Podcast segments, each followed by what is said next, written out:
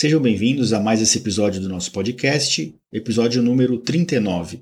E no episódio de hoje eu vou falar um pouquinho sobre a influência da pandemia do Covid-19 na rotina dos fluxos cirúrgicos e né, na, na, vida do médico e das equipes de saúde, e principalmente uh, o, o que, que o paciente vai passar se ele precisar de uma cirurgia, seja ela uma cirurgia agendada, eletiva, ou uma cirurgia em uma situação de urgência ou emergência. Então, o objetivo do episódio de hoje é exatamente esclarecer as principais dúvidas que a gente tem recebido a esse respeito.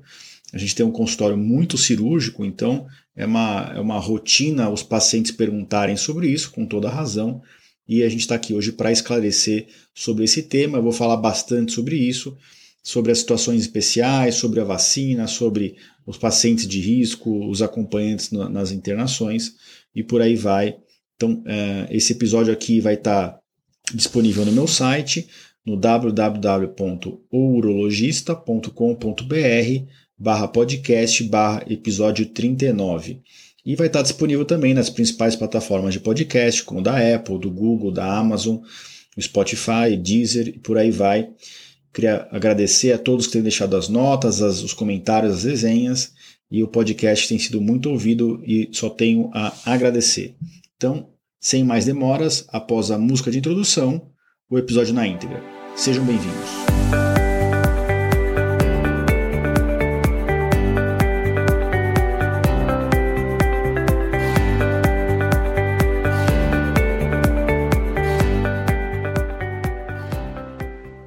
Bem-vindos ao podcast Conversa Aberta com o Urologista. Meu nome é Giovanni Marchini, sou médico urologista formado pela Faculdade de Medicina da USP e serei o anfitrião desse show.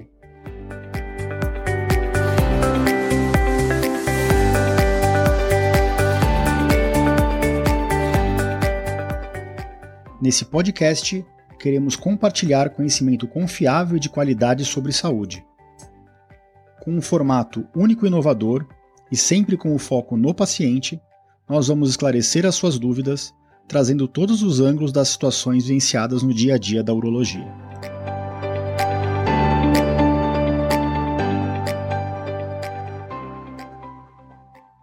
Sejam bem-vindos ao episódio 39 do podcast. Então, sem mais demoras, vamos ao tema de hoje, né? O impacto que o Covid-19 teve nos riscos e na segurança e nos fluxos cirúrgicos dos pacientes nessa época tão é, complexa que nós estamos vivendo. O que me motivou a fazer esse episódio foi a, a, a repetida situação de, de, de, perguntas de pacientes, né? Todos muito ansiosos, um, um sentimento natural nessa época de pandemia a respeito dos riscos e dos fluxos do, de quem vai fazer um procedimento cirúrgico é, hoje em dia, às vezes em uma situação eletiva, né, agendada, marcada, bonitinha, às vezes numa situação de urgência ou de emergência.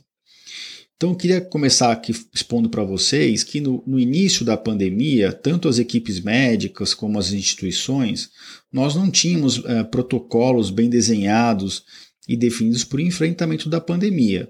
A gente foi aprendendo com a doença e foi aprendendo com os exemplos internacionais de, fra de fracasso e de sucesso, e a gente foi copiando o que dava certo em outros locais. Depois que a gente começou a entender melhor a doença, o vírus, o modo dele atuar, o modo dele se disseminar, a gente foi criando, adaptando o que dava para fazer aqui no Brasil para que a gente pudesse criar os fluxos né, de atendimento de pronto-socorro e de, de, de agendamentos de consulta e de cirurgia para garantir a segurança tanto do paciente quanto da instituição, das equipes de saúde, né, dos hospitais. Então, além dos cuidados básicos de limpeza frequente das mãos, uso do álcool gel, uso constante de máscara, que a maior parte desses procedimentos os hospitais já adotavam até antes da pandemia, isso se intensificou na pandemia, né, foram feitos treinamentos e mais treinamentos às equipes médicas e de saúde do hospital, até a da parte administrativa, e começaram a se desenhar os fluxos cirúrgicos, né, os fluxos de atendimento dos pacientes. E é isso que eu quero expor para vocês aqui hoje. Como que funciona hoje né, depois de todos esses meses de aprendizado, como é que funciona hoje um agendamento de uma cirurgia eletiva, né, aquela que o paciente vem até o atendimento, a gente identifica o problema, ele precisa de uma cirurgia e a gente vai agendar essa cirurgia no hospital. Como sempre foi feito, a gente agenda a cirurgia via sistema do hospital. O paciente, depois que a cirurgia é autorizada pelo plano, ou no caso de um paciente privado, depois que ele combina essa parte comercial com o hospital, o paciente ele é acionado para fazer o teste do COVID. Então, todo paciente que vai ser submetido a uma cirurgia eletiva, ele faz um teste para COVID-19. A maior parte das instituições adotou o teste padrão ouro mesmo, que é o teste RT-PCR de orofaringe e nasofaringe para fazer essa triagem inicial. Geralmente o paciente colhe esse exame dois a três dias antes do procedimento, por quê? porque é o tempo que demora para sair o resultado na maior parte das instituições, e porque se ele coletar muito antes, 72 horas ou até uma semana antes, ele tem uma janela muito grande na qual ele pode ter se contaminado. Né? E por que, que foi adotado esse teste? Porque ele é o teste padrão ouro e porque ele ajuda a identificar, inclusive, pacientes assintomáticos, né? que não tem nenhum sintoma, e se o teste vem positivo, muda a nossa conduta. Então, para pacientes eletivos, com cirurgia eletiva, se, se, esse exame feito dois, três dias antes do procedimento ele vem positivo, a cirurgia dele é adiada em pelo menos duas a três semanas, e na nova ocasião de cirurgia, o mesmo fluxo é respeitado. Então, ele colhe de novo o teste. Se ele vier positivo de novo, adia-se a cirurgia de novo, claro, desde que dê para se adiar. Se o teste der negativo já de cara ou nessa segunda situação, o paciente pode ser operado. E aí eu, eu reitero aqui que o procedimento cirúrgico dele é feito numa ala do centro cirúrgico onde só existem salas, no qual as cirurgias são todas com pacientes com teste negativos, que a gente chama de COVID-free. Os colaboradores são específicos dessa área, então enfermeiros, circulantes de sala, os técnicos. É, e o paciente, depois da cirurgia, ele segue para uma enfermaria ou para uma unidade de terapia intensiva, dependendo do caso, né? Claro, que também só tem pacientes com teste negativo. Então, esse é mais ou menos o fluxo para cirurgias eletivas. Tem algumas situações especiais que eu vou comentar no final do episódio aqui, mas agora, eu gostaria de comentar sobre as cirurgias de urgência ou emergência. Né? São aquelas situações em que o paciente não tem tempo hábil desculpa, para colher o teste do Covid antes da, do procedimento. Ele colhe o teste do, do Covid é, ainda no hospital. Então o paciente chega no pronto-socorro, é, é, identificado que o caso é cirúrgico, ou mesmo se ele for um caso de internação clínica, né, que não dá para tratar em casa, o paciente vai subir para o andar e depois ele vai ser tratado lá clinicamente ou ele vai para uma cirurgia de urgência. Como o foco aqui é na parte cirúrgica, eu vou, vou me ater mais a essa parte cirúrgica, mas o fluxo não muda muito. Então, uma vez identificado que o paciente vai precisar internar nessa situação de emergência ou de urgência, a maior parte dos hospitais também adotou como teste padrão o RT-PCR colhido na orofaringe faringe e nasofaringe. Em alguns hospitais já é feito o teste de saliva, né, que é o mesmo RT-PCR, mas em vez de ser de oro ou nasofaringe, é de saliva. É um pouco menos é, desconfortável para o paciente colher esse teste. Outros hospitais, que são uh, uma menor, um menor número, adotou o teste de sorologia, o teste rápido, no qual a gente dosa IgM e IgG. Então, se o paciente vem com IgM positivo, ele é considerado como COVID positivo. Se ele vem com IgM negativo e IgG positivo, ele é considerado como COVID prévio e eh, COVID negativo, né, atual. Então, o teste de e sorologia, é, poucos hospitais usam aqui em São Paulo. É, fora de São Paulo, eu não tenho total uh, conhecimento, mas aqui em São Paulo, a grande maioria dos hospitais adotou mesmo o teste padrão ouro, que é o RT-PCR. E esse exame, mesmo quando ele é colhido na urgência, ele leva em torno de 12 até 48 horas para sair o resultado. Então, muitas vezes, se o paciente ele é cirúrgico, ele acaba sendo operado sem o teste estar pronto. A não ser que ele internou por outro motivo, colheu o teste, já se tem o resultado e no meio da internação uh, se decide por uma cirurgia ou se faz o diagnóstico cirúrgico. Tá? E enquanto o paciente vai para o andar e ele não tem o teste com o seu resultado, o paciente é internado numa enfermaria que a gente chama de área morna, que não é nem Covid positivo nem Covid negativo, é um paciente que está com o teste indeterminado. Lógico, ele tem que estar tá com o teste sem resultado, ele tem que estar tá sem sintoma respiratório. Se o paciente ele tem sintoma respiratório, ele já vai para uma ala COVID positivo até o teste sair, pelo menos na maior parte das instituições. Depois que o teste sai, se o teste vier positivo, ele vai para uma ala COVID positivo. Se o RT-PCR vier negativo, ele vai para uma área COVID negativa. Então, mais ou menos esse é o fluxo. Mas a, a maior parte dos pacientes que vai para uma cirurgia acaba indo para a cirurgia sem o resultado do teste. Esse resultado vai sair só no, no primeiro ou no segundo dia pós-operatório. Então, qual que é o raciocínio?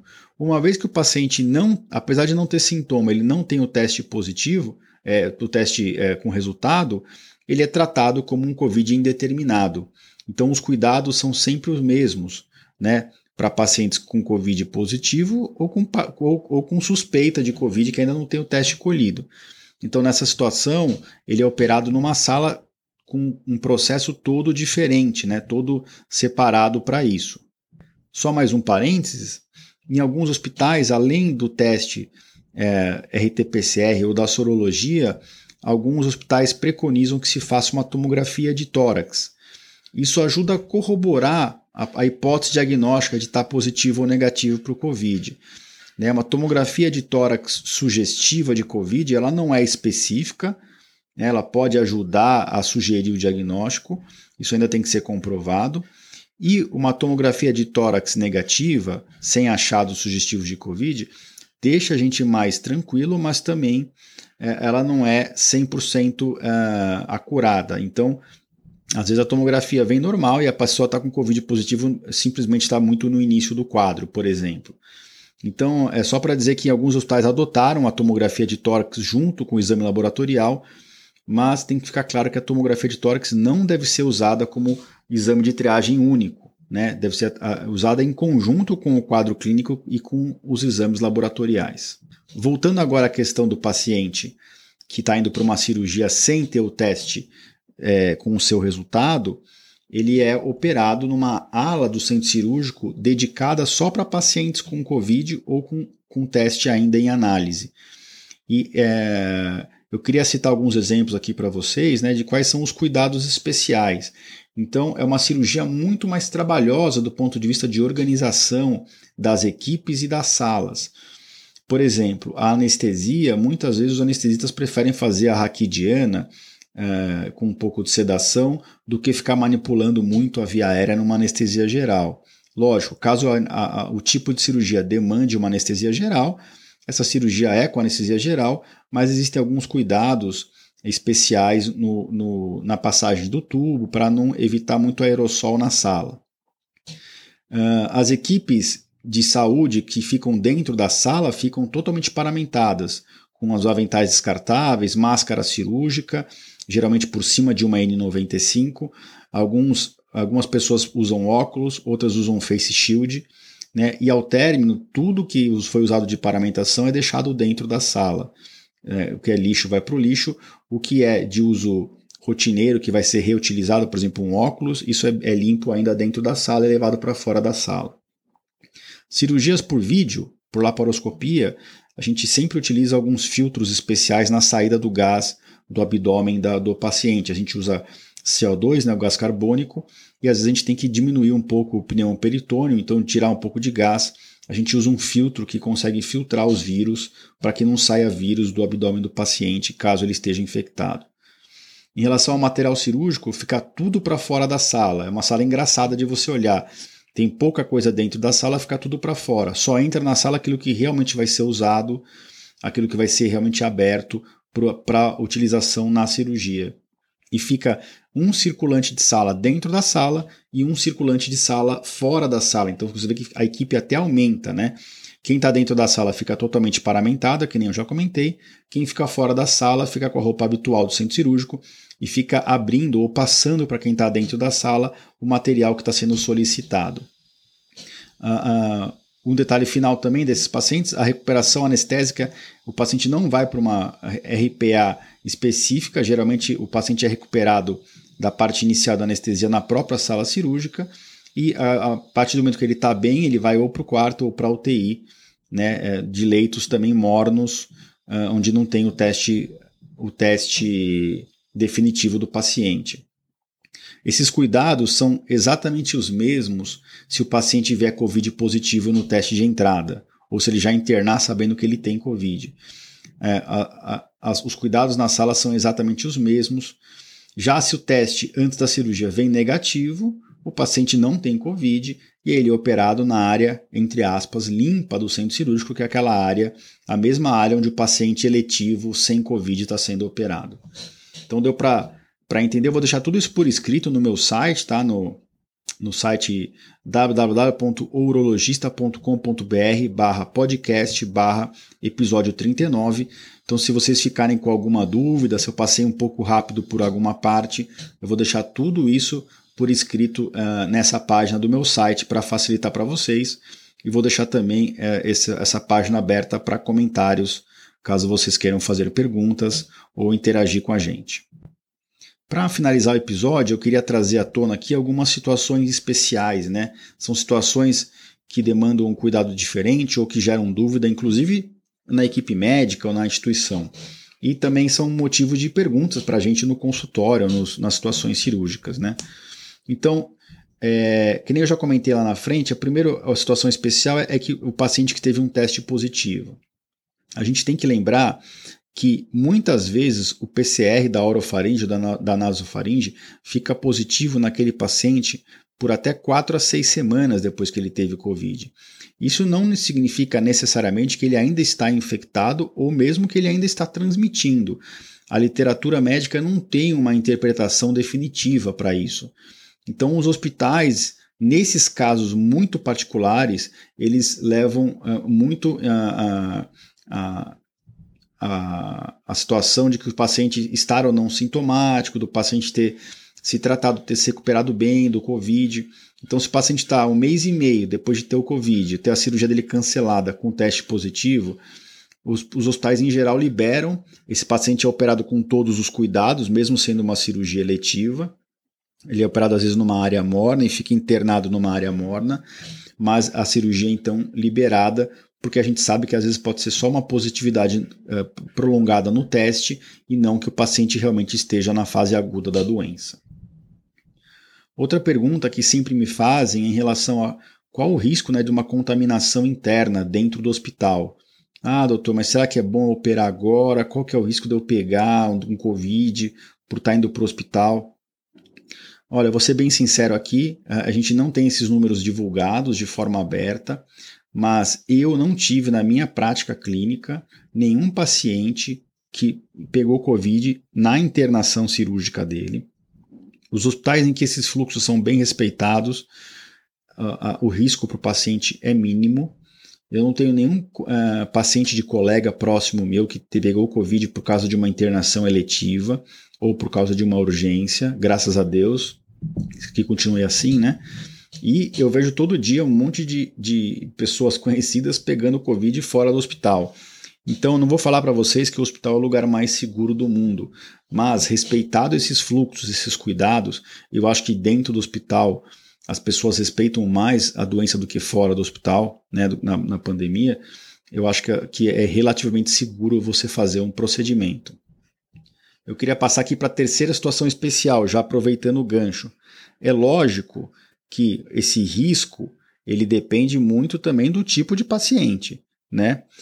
Qual que é o paciente de alto risco para ter uma má evolução se ele pegar o COVID, então um paciente com idade avançada, um paciente super obeso ou com múltiplas doenças, né, comorbidades, esse paciente a, a chance dele pegar o Covid é a mesma de um paciente de baixo risco, mas ele tem um risco maior de ter um desfecho muito grave.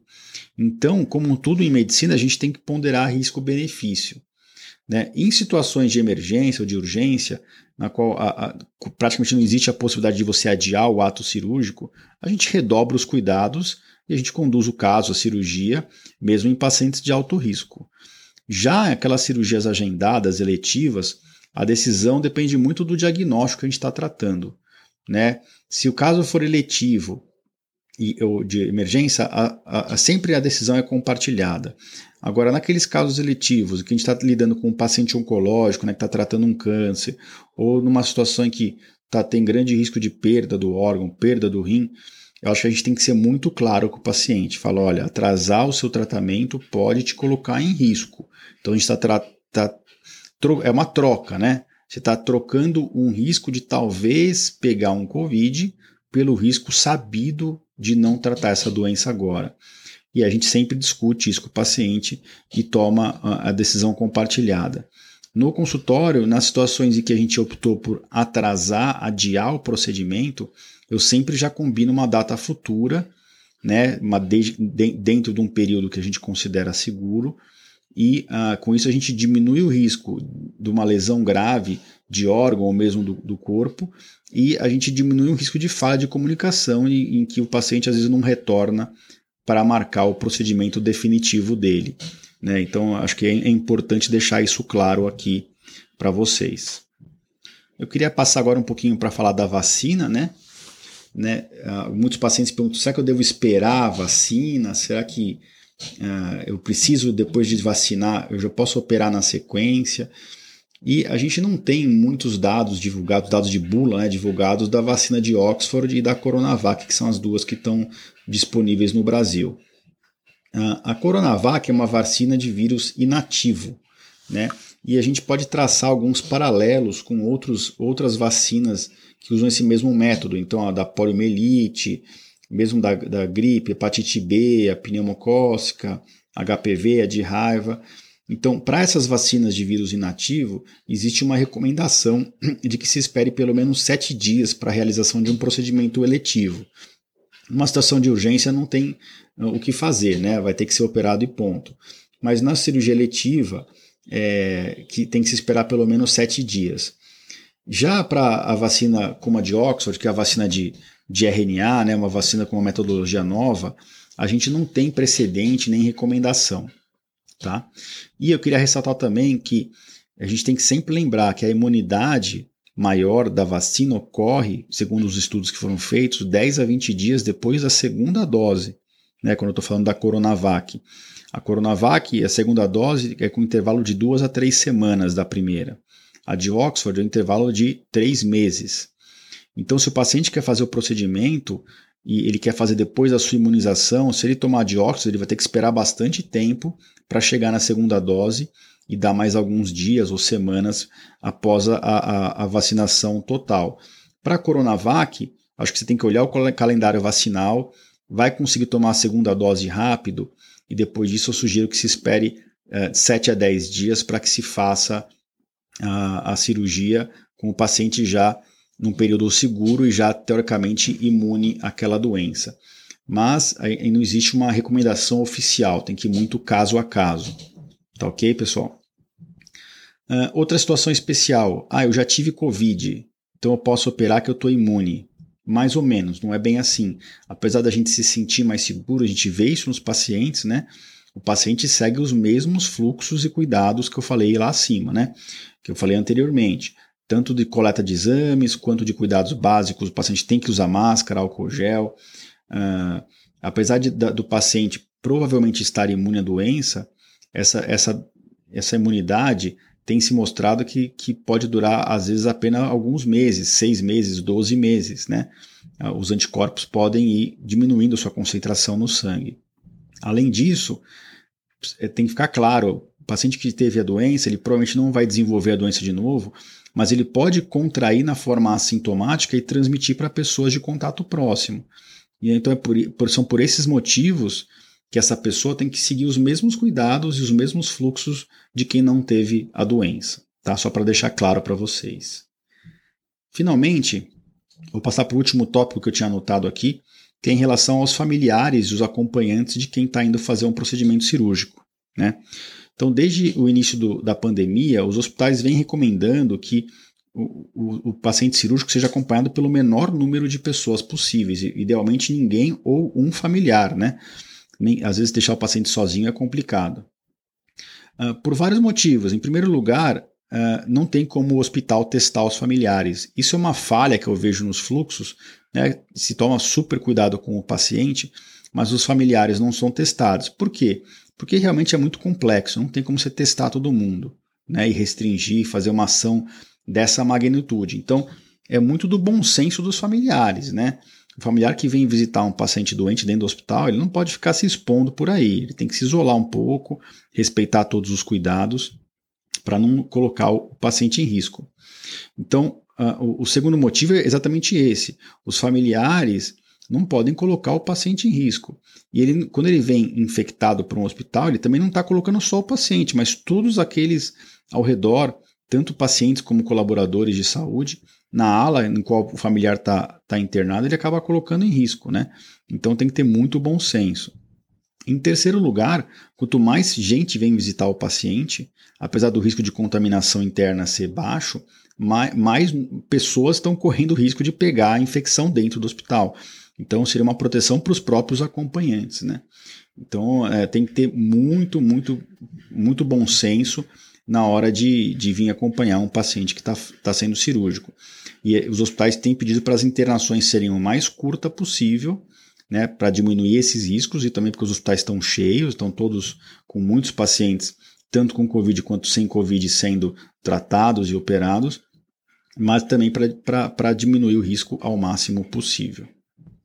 Bom, pessoal, acho que o episódio até ficou um pouquinho mais longo do que eu imaginava. Falei bastante coisa aqui sobre os riscos, os benefícios e os fluxos né, atuais do tratamento cirúrgico dos pacientes no meio da pandemia.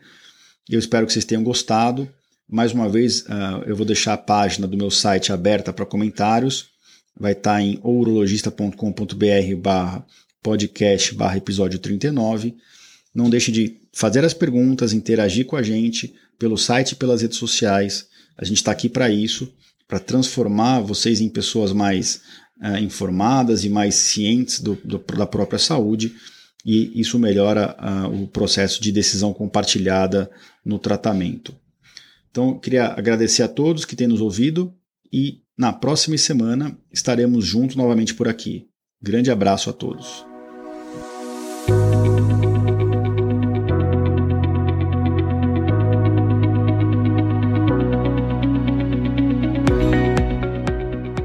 Você ouviu a mais um episódio do podcast Conversa Aberta com o Urologista.